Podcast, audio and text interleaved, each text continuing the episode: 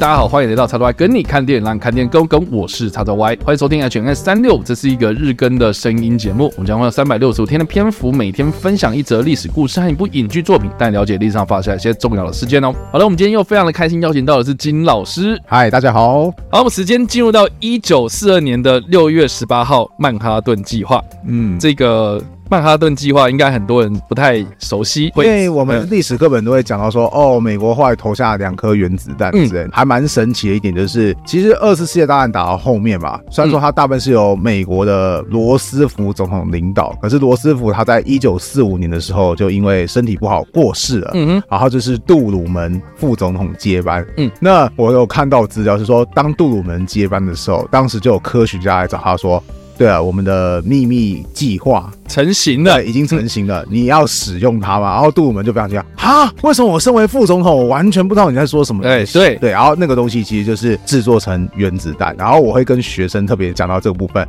帮助学生就是吊起他的胃口，说：“哎，你看当初制造原子弹的计划是机密到说你是副总统你都不晓得，这个真的是很特别的一件事。所以在上历史课的时候会上到这一段，所以我会特别讲，而且我会发现，其实有些学生他们对原子弹认识比我想象中还要深哦。我就说，哎，知道是原子弹，有学生说啊，我知道胖子跟小男孩。我说，哎，厉害哦，就是我学生时代都、哦、他们会知道胖子跟小男孩。当然，可能他们有些人对二战特别的有兴趣或者有研究，okay, okay. 所以他们会说胖子跟小男孩。”我说哦厉害！我以前叫你学生的时候，我都还不知道说那原子弹他们的昵称是什么东西。然后我也是直到现在，我还是很容易说，哎，到底小男孩是被丢在广岛还是长崎？直到现在我还是很常会搞混这样子。所以，所以有的时候真的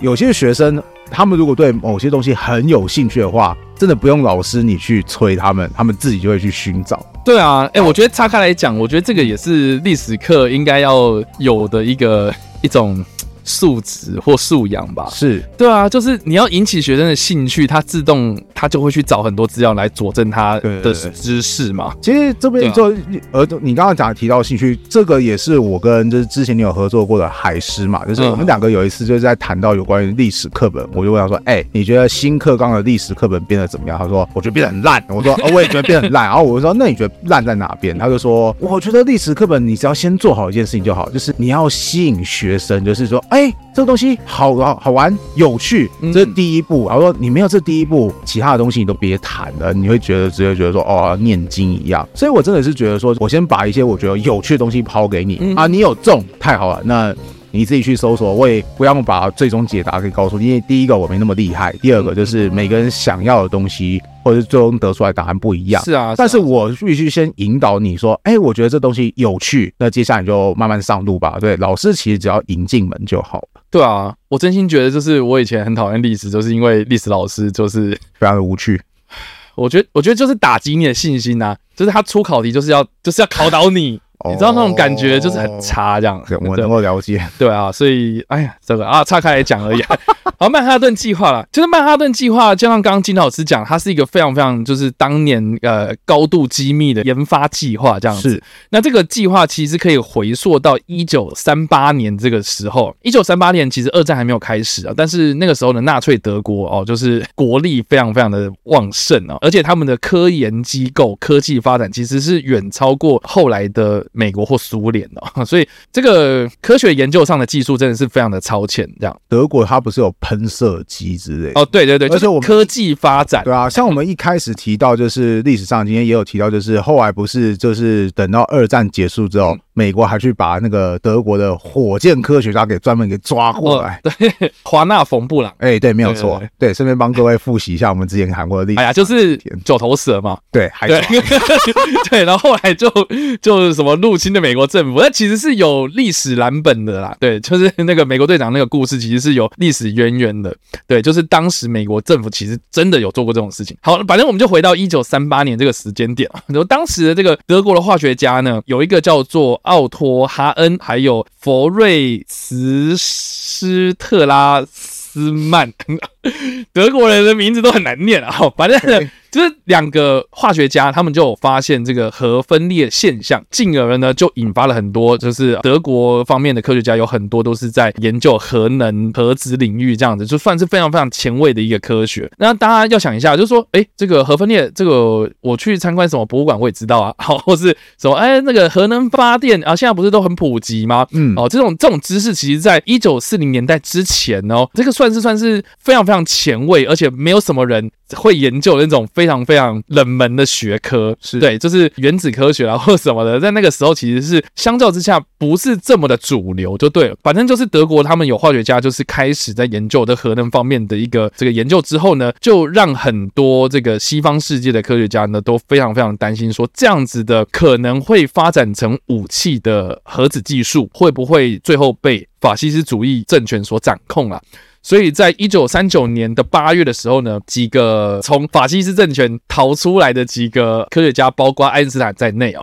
他们就联合写了一封信，就是给当时的美国总统罗斯福提醒，就是说现在德国他们有这样的技术喽，哦，他们有这样子的科研研究喽，就是我强烈建议美国政府啊，应该要开始着手这个核能方面的研究，然后甚至是开采这个铀元素。所以呃，为什么爱因斯坦会这么的忧心？就是说，哎，我们有这些理论，但是我们我们没有开。开始着手做这件事情呢？哦，那会不会这个工艺技术上面来讲，会不会就是落后很多？所以如果你现在不开始做的话，其实就来不及了。所以就强烈的建议，就是罗斯福呢，可以就是从事这方面的研究，这样子。那这项研究呢，其实在一九四二年开始哦，就是并没有一个太明确的时间，是说他们什么时候开始执行这个计划，因为太多东西都是保密状态这样子。然后后来就有点不太可靠。那我们这边所提到的六月十八号，其实是维基百科上面写说开始计划的时间点，所以我也不知道说这个资料来源在哪里，但是我们就在这个时间点介绍吧。对。反正就是呃，就是普遍认为是这个时间点开始这个计划了。然后到一九四六年，也就是大战结束的第二年嘛，哈，这段时间点呢，有统计哦，总共有聘用了超过十三万人投入在这个计划之中。然后呢，花费了总计二十二亿美金，二十二亿美金哦，哦，在折合二零二零年的时候呢，大概是两百五十一亿美金的投资，就是研究预算这样子，所以。花了很多钱，花了很多人力，然后甚至是你知道想一下啊，就是说十三万人的组织啊，所以他们分工非常的细，而且他们也不是单一一个实验室开始在搞这个科研计划啊，它其实是美国、英国、加拿大三个国家联合起来哦，他们派出他们最精锐的这个学霸，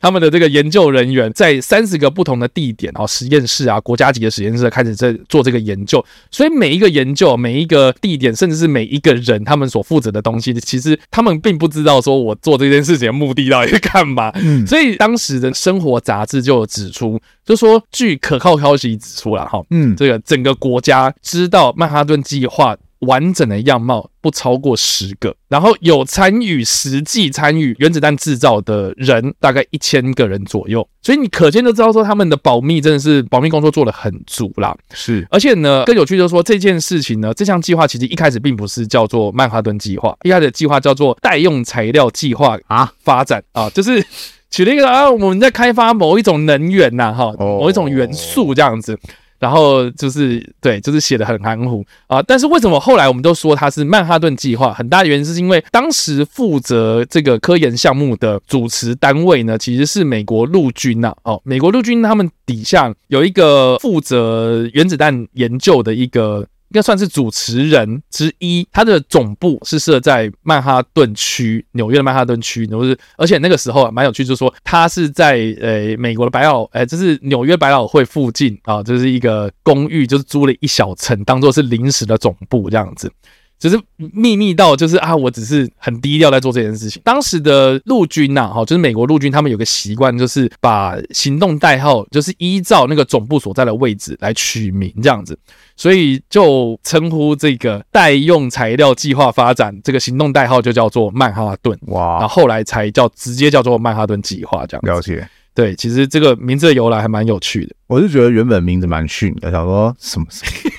记记长又不好记，然后也不知道你在你到底在讲什么东西。对啊，对，有点像那个什么神盾局之前的前称，什么国土战略巴拉巴拉巴拉。哦，国土安全战略规划局什么的。对啊，这超长，没有人，没人在乎你在到底叫叫什么名字。对对，好，也不知道你到底在干嘛。反正就是呃，这件事情呢，哦、呃，就是这个计划了哦。就曼哈顿计划当然就像是我们所熟知的，就它最终就是制造出三颗。原子弹，嗯，然后第一颗呢，就是在新墨西哥州有核试爆嘛，就是所谓的三位一体这样，三位一体核试爆。然后接下来就是广岛跟长崎的两颗原子弹，然后分别就是瘦子跟胖子啊，不是啦，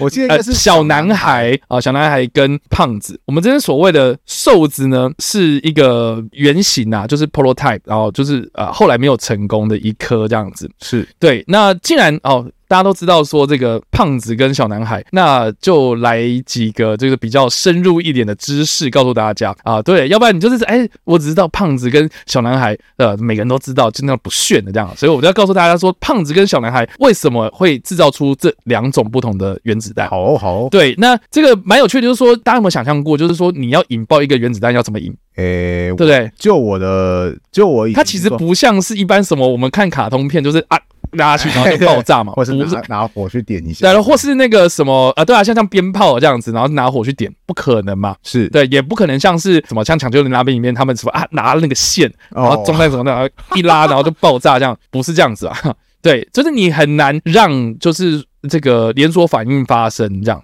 是，所以到底要怎么发生？来，我们大家集思广益一下，金金老师有没有什么想法？我听说他们是不是什么，比如说用一个炸弹先去。制造出能量，然后再用那个能量去推动，就是进行连锁反应，是这个样子吗？哎哎、你不错哎、欸，我我有听说过这个原理，但是他，但是我也仅止于此。就是我记得我小时候曾经问过说，那为什么一定要引爆炸弹？说哦，这样能量才够大。然后我后来也没有兴趣再问下去，就是哦，那个那到底为什么要那么大能量推动之类的？所以。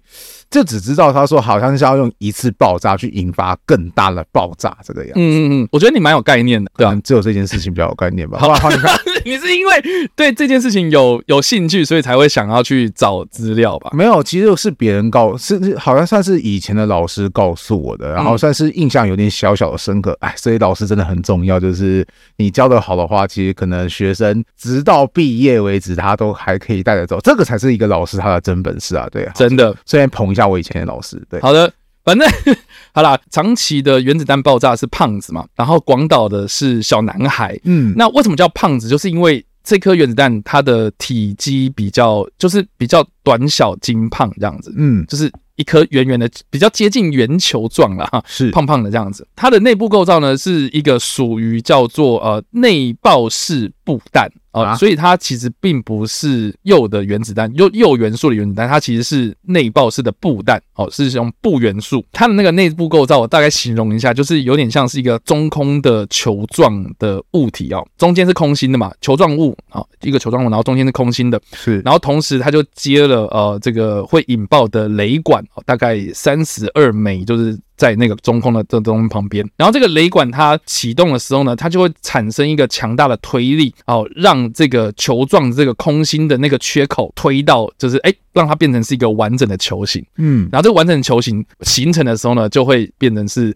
连锁反应这样子，哦，就让这整个完整的球形形成这样子。了解，对，那你要怎么形成？就是用爆炸去推进去这样。哦，原来是这个意思。对，就是，但当然我讲讲的超级简单，但是实际上那个工程当然很复杂啦。但是基本的原理是这个样子。那第二个投下的原子弹呢？小男孩原子弹呢？为什么叫小男孩？它相较于胖子，就是它比较小。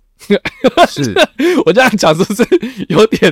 弱啊？但是就就是比较小，它的那个形状就是一个圆柱体，它就是所谓的枪式的引爆方式哦。对，那原理也差不多哦，就是它就是一个圆柱体，然后也是中空哦，然后也是用爆炸的方式，然后把这个中空的缺角把它推进去，然后变成是一个完整的圆柱体之后，然后引发连锁反应，就就是。就这么简单，了解。对，所以呃，一个叫做所谓的枪式，然后一个叫做内爆式啊。在一九四六年的七月，哈，就是呃，日本已经投降嘛，就一九四六年，就是一九四五的隔年了嘛。哦，投降之后的隔年，美国了哈，他们就实施了一个叫做“十字路口行动”的一个核试爆。那为什么十字路口行动很有名？哦，很大的原因就是因为它试爆的这个场地就是比基尼环礁。嗯，哦，那这个画面呢，被当时很多。媒体捕捉，然后如果你有看《哥吉拉》第一集，哎、欸，对对，那一开始他们试爆的那个画面哦，其实就是取材自这个十字路口行动的核试爆的现场画面，这样，所以当年就是有很多这样的画面流出来啊，所以蛮多就是影视作品的应用都是取材自那里。嗯、对，那当时他们所引爆的。原子弹啊，就是胖子的形式的原子弹，所以后续他们就是引爆了两枚。为什么他们要进行这两场试爆？很大的原因就是因为他们要测试水下引爆跟陆地引爆的威力是长什么样子。然后当时呢，他们就摆了，就是在那个比基尼环礁放附附近都摆了很多军舰，这样是。那这些军舰是哪来的军舰呢？就很多都是日本他们投降之后的那个日本海军的一些残留下来的一些军舰这样子，所以就有点类似说，哦，我帮你们这些军务给销毁掉这样子，然后就也包括了几艘还蛮有名的战舰吧，比方说就是大和号之前的旗舰叫长门号，对，长门号，而在阿基里斯大战里面也有出现，对对对对，对，就是那那一艘军舰在环礁的那个试爆里面，就是最后被炸毁这样，进行完。十字路口行动之后呢，这个曼哈顿计划才画下句点呐。那也并不是完完全全不见，后来它就有点像是转型，然后被美国政府改制这样子，然后最后最后就演变成现在的美国能源局的前身这样子，就是有点像是我们台湾的什么原子能委员会那种感觉。我了解，对，原原能会是不是？对，就差不多这个样子。我们在这边讲了那么多哈，那到底要介绍什么电影呢？哦，其实完完整整要介绍曼哈顿计划的电影很少，嗯，我老实讲，真的超级少。然后我觉得还蛮多都是，就比如说他有在记录三位一体和试爆的过程的这种，就是曼哈顿计划的一小部分的过程而已，它并没有太多，就是有一个纪录片或是完整的一个影视作品是在记录整个的来龙去脉哦。所以，我们在这边推荐的一部影集哦，是在二零一四年所推出的作品，就叫做《曼哈顿计划》哦。对，然后这出影集呢，呃，相较之下比较小众。我当时就是很兴奋的，就是说，哎，有这个影集，我们要来看。嗯啊，结果呢，我觉得啊，它可以当做入门啊，就是说，然后你你如果完完全全不知道曼哈顿计划的话，你可以稍微看一下啊。但是这部片里面的角色或是剧情其实都是虚构的这样子哦。对，就是呃，里面的男主角啊，并不是真实。的人物，然后他是虚构出来的，然后他可能就是综合很多很多个科学家他的一个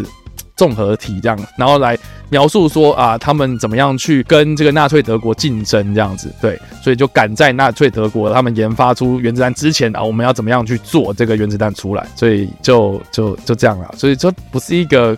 蛮准确的历史剧，我觉得比较可惜。但是如果你要稍微入门，知道说这个东西到底是什么意思，就可以稍微看一下这样了解。好啦，那所以以上呢就是我们这次所介绍的历史事件，以及我们所推荐的电影。不知道大家在听完这个故事之后有什么样的想法，或是没有看过这部电影呢？都欢迎在留言区帮留言，或是在首播的时候来跟我们做互动哦。当然了，如果你喜欢这部影片或声音的话，也别忘了按赞、追踪我们脸书粉丝团、订阅我们 YouTube 频道、IG 以及各大声音平台，也别忘了在 Apple Podcast 和 Spotify 上留下五星好评，并且利用各大的社群平台推荐和分享我们节目，让更多人加入我们讨论哦。以上呢就是我们今天的 H&M 365，希望你们会喜欢。我们下次再见，拜拜拜。